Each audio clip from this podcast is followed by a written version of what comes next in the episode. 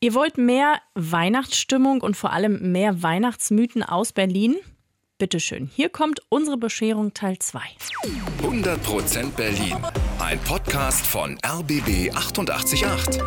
Zusammen mit dem Berlin-Portal Berlin, ich liebe dir. Ja, ganz offiziell herzlich willkommen. Bei uns bekommt ihr immer cooles Berlin-Wissen to go. Und hier kommt der Teil 2 der legendären Weihnachtsmythen aus Berlin. Stimmen die Geschichten, die gern unter dem Weihnachtsbaum erzählt werden? Was ist Wahrheit? Was ist Legende? Weiter geht's. Der Song White Christmas wurde von einem Berliner geschrieben. Ja, das ist wirklich ein legendäres Weihnachtslied.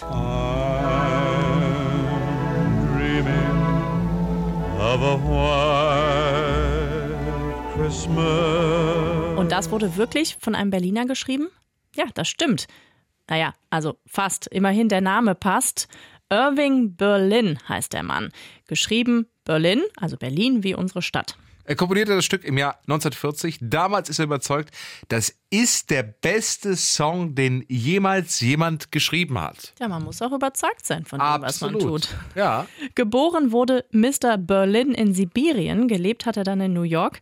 Hier in Berlin war Herr Berlin leider nie, aber immerhin hat er den Namen unserer Stadt. Wir essen Kartoffelsalat mit Würstchen wegen des Zweiten Weltkriegs. Der Klassiker an Heiligabend, auch bei uns in Berlin. Aber warum ist es genau dieses Essen? Es gibt verschiedene Erklärungen. Nummer eins, das karge Essen soll an die Armut von Maria und Josef erinnern.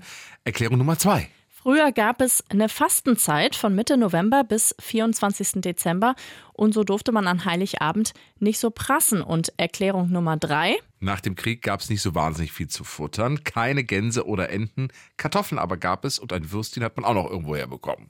Ja, deswegen kam eben dieses Gericht auf den Tisch. Welche Geschichte jetzt stimmt, tja, darüber streiten die Historiker.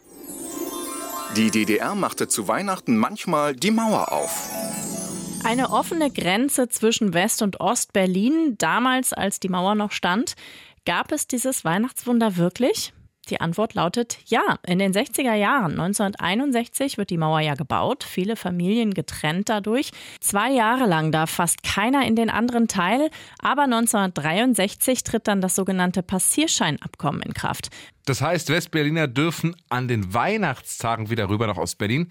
700.000 Westberliner ergreifen die Gelegenheit und kommen emotional wieder zurück. Verzeihen Sie, wie war es drüben? Ach, sehr, sehr schön. Ja, sehr dramatisch, ne? Ja. Man hat sich kaum wiedererkannt, ja. Mein Bruder hat sehr geweint und wir haben uns sehr gefreut, uns wiederzusehen. Sehr, sehr, sehr. Und das war einfach überwältigend, traurig war. So ein großer, starker Kerl, der hat nie, also wir, das war furchtbar, war das. Von 63 bis 65 gilt das Abkommen. Ab 66 ist die Mauer dann wieder zu. Erst durch das Vier-Mächte-Abkommen 1971 können Westberliner wieder in den Ostteil der Stadt und 89 fällt die Mauer dann endgültig. Früher fand der Weihnachtsmarkt in der Halle statt. Kuschelig warme Messehalle oder kalter, aber romantischer Platz vor dem Schloss Charlottenburg. Wohin kommt der Weihnachtsmarkt? Ja, das wurde tatsächlich mal diskutiert hier bei uns in der Stadt. 1530 gibt es den ersten Weihnachtsmarkt in Berlin. Damals rund um den Petriplatz in Mitte. Als Berlin geteilt wird, ändert sich auch die Weihnachtsmarktkultur. Im Osten stehen die Buden weiter draußen, vor allem auf dem Alex. Der Westberliner geht lieber in die mucklig warmen Messehallen. Ab den 50er Jahren steigt da ein Mega-Weihnachtsmarkt mit Karussell, Zirkus, Krippenausstellung und einem Weihnachtsmann, der mit dem Hubschrauber kommt. Oder wie es die SFB Abendschau damals ausdrückt. Weihnachtsmarkt oder Oktoberfest im Dezember? Das ist hier die Frage. Ich höre leichte Kritik, ja. Und große Diskussionen. In den 70ern soll der Weihnachtsmarkt nicht lieber draußen stattfinden, zum Beispiel vor dem Schloss Charlottenburg. Der damalige Messegeschäftsführer ist 1976 natürlich dagegen. 70 Prozent unserer Besucher haben sich eindeutig für den Standort des Weihnachtsmarktes in den Ausstellungshallen ausgesprochen. Es ist auch wichtig, dass ein Weihnachtsmarkt im Freien sehr viel teurer sein würde. Er würde nach unserer Schätzung etwa drei bis vier Millionen Mark kosten. Hm, auch der damalige Wirtschaftssenator sieht da einige Hindernisse. Dann müssen wir die Übereinstimmung mit den Schaustellern haben. Noch wollen sie nicht ins Freie.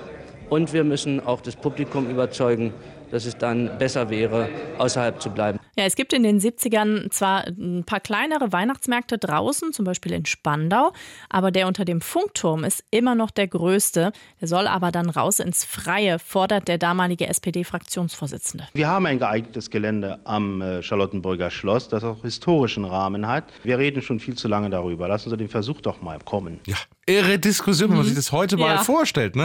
1983 ist dann aber Schluss mit dem Weihnachtsmarkt in der Messe. Die Buden wandern nach draußen vor die Gedächtniskirche. Der Weihnachtsmarkt vor dem Schloss Charlottenburg startet dann erst 2007. Aber äh, dass das überhaupt mal drin war, Ja, also so Glühwein trinken, das macht doch eigentlich draußen in der Kälte nur so richtig Spaß. ja, sonst könnte man das doch gar nicht runterkriegen. Ja. Ja. Vielleicht ist auch, ey, das weiß ich jetzt nun auch nicht, ob es sozusagen damals in den Messen schon Glühwein gab oder ob man sozusagen den Glühwein erfunden hat, ob Weil- der Kälte. Ja, das kann natürlich sein. Das klären wir vielleicht nächstes Jahr. Richtig. Ja. 100% Berlin. Ein Podcast von RBB 888. Zusammen mit dem Berlin-Portal Berlin, ich liebe dir.